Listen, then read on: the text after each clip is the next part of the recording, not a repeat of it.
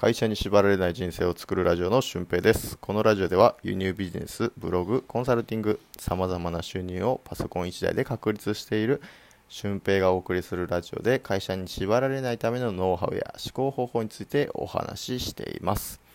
今回は、えー、口を開けば愚痴ばかりその末路はということでお話をしていきたいと思います。えー、まあ、口を開けば愚痴ばかり言ってる人っていうのは、うん、結構いますよね。あの、あ、また始まったっていう感じがあると思いますが、僕が学校の先生をしていた時の職員室も結構愚痴が多くて、あの、例えば職員会議があった直後にその職員会議で話していた校長先生や教頭先生もしくは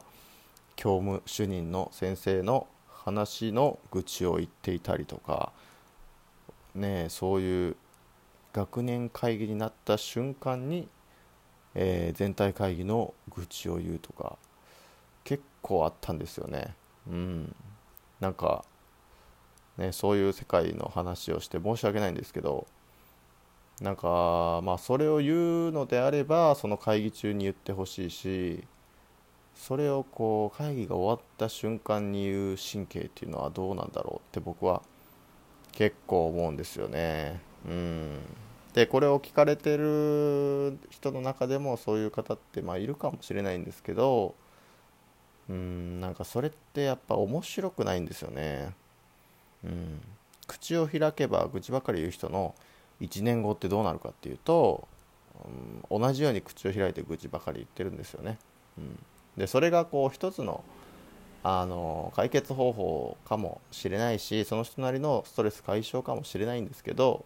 やっぱりその人の周りっていうのはそういう人しか寄ってこないんですよね。うん、僕だったら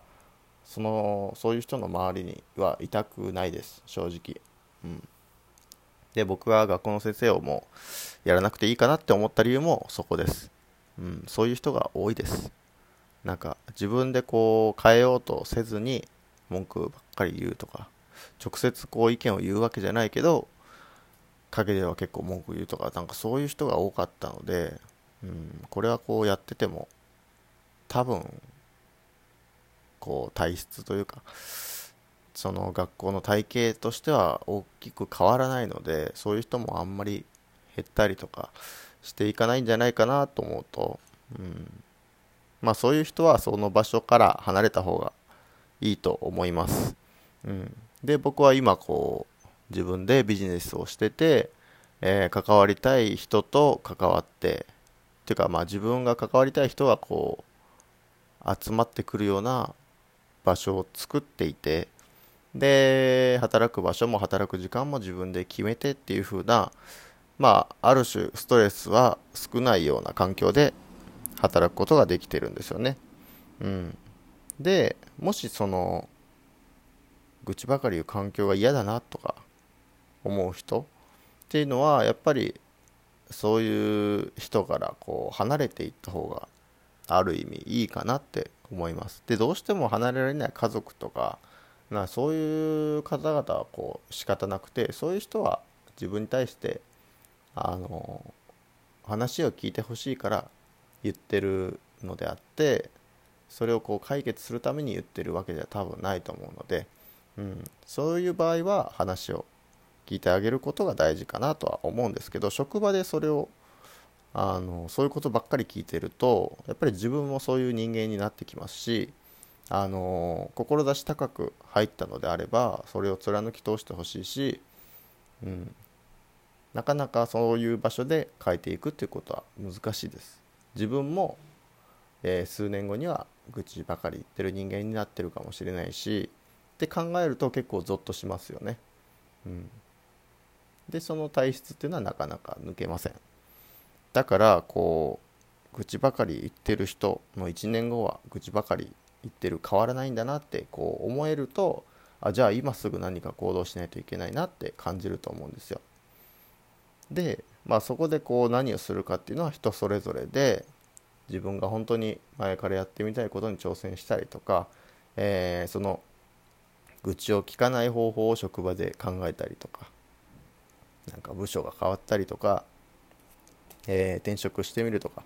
ていうことをしていろいろと変えてみることもできると思いますが、えー、まあ一番はそのあまた愚痴ばかり言ってるなって思って行動できるかどうか。自分もこう同調して、えー、やるのではなくて何かそれをこう理解した上で行動が取れるかどうかっていうのがやっぱり一番早い方法かなって思います。で僕はこう愚痴ばかり言ってる人に対してもあんまり何も言えなかったのでなんか 母みたいな愛想笑いというか同調することはなかったんですけど愛想笑いしてあほなまあ会議始めましょうという感じで、えー、やってました、うん、決してそれが同調することがね面白いかっていうと面白くもないしいいことかって言われるとそうでもないし、うん、分からないんですけどはい。まあね友達同士の愚痴を聞いてあげることも大事ですけどやっぱそればっかりだと辛くなるかなって僕は思います。うん。多分僕の友達がそれ言ってたらお前会った時愚痴ばっかりしか言えれへんやんっていう風な感じになってると思います。うん。まあそれは僕のことを愚痴のはけ口に使ってくれているのかもしれませんが、うん、聞いてる側としてはやっぱりそんなに楽しくないなって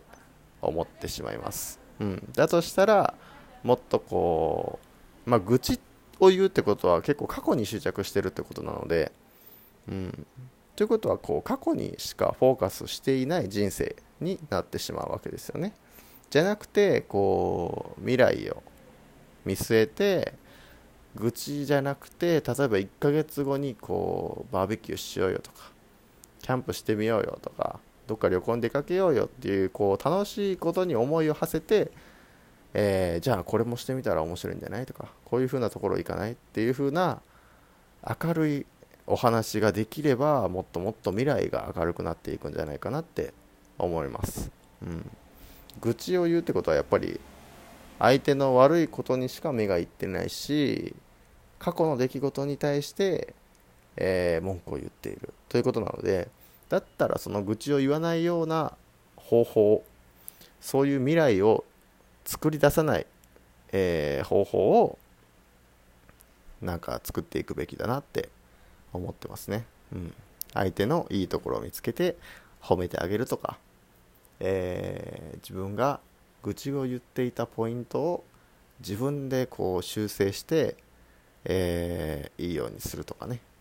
うん、例えばあの人が仕事できなくていつもイライラするんだよっていうんだったらその人を仕事をできるように自分がこう指導してあげたりとか、うん、っていうことをこうしてあげればいいんじゃないかなって思います。やっぱり愚痴っていうのはある意味こう言ったらすっきりなる部分っていうのもあって僕も本当にストレスが溜まった時とかっていうのはうんやっぱ誰かにぶちまけたりはしますがやっぱりそればっかりだとやっぱ面白くないですよね。うん。またこいつ一緒のこと言ってらってなるんでだったらあのこれこの愚痴を毎回あなたに言ってたけど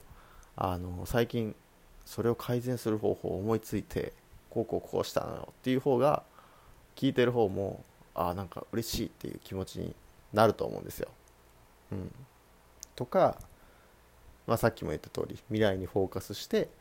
何か未来に楽しいことを作ってそれに向けて、えー、楽しいをどんどんどんどん作っていくみたいなことをしていくとその人の1年後っていうのはなんか変わっているような気がしますよね。うん、なんか明るい話するようになったなとか未来にこう楽しいことを見つけて行動するようになったなってこう思うようになると思うんですよ。うん、で僕自身もそういう人とたくさん付き合っていきたいと思いますし、えー、うん、楽しい人とこう付き合っていってそういうコミュニティが作れれば面白いなって思ってるんですよね。うんまあ、そういう人たちが同調するような共感できるような場所づくりっていうのも何か面白いんじゃないかなって思ってます。それは一緒のビジネスをしているとかではなくて別に違うビジネスでも全然楽しいと思いますし一緒のビジネスだと一緒のビジネスで情報交換もできるしそれはそれでありだし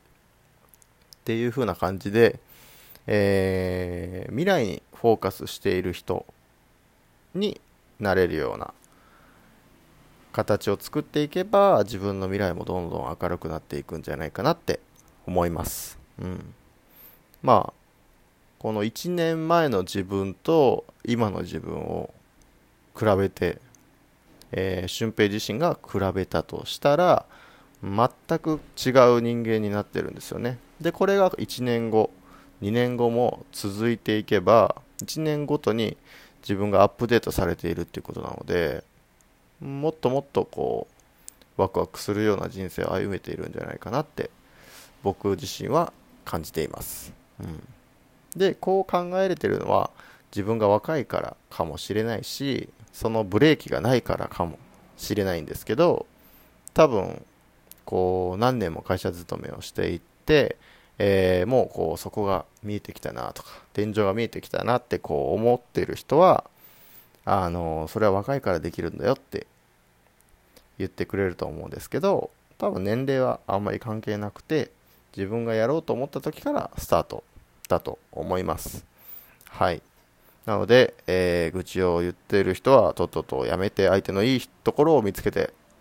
えー、愚痴を吐くのはたまににしましょう。そうするとまた1年後が変わってくると思います。ということで本日の話は以上です。まあブログでも興味があることがあれば、えー、コメントでもしてみてください。コメントくださると本当に嬉しいです。ということで、えー、今回は以上です。また次回の配信でお会いしましょう。ほなまた。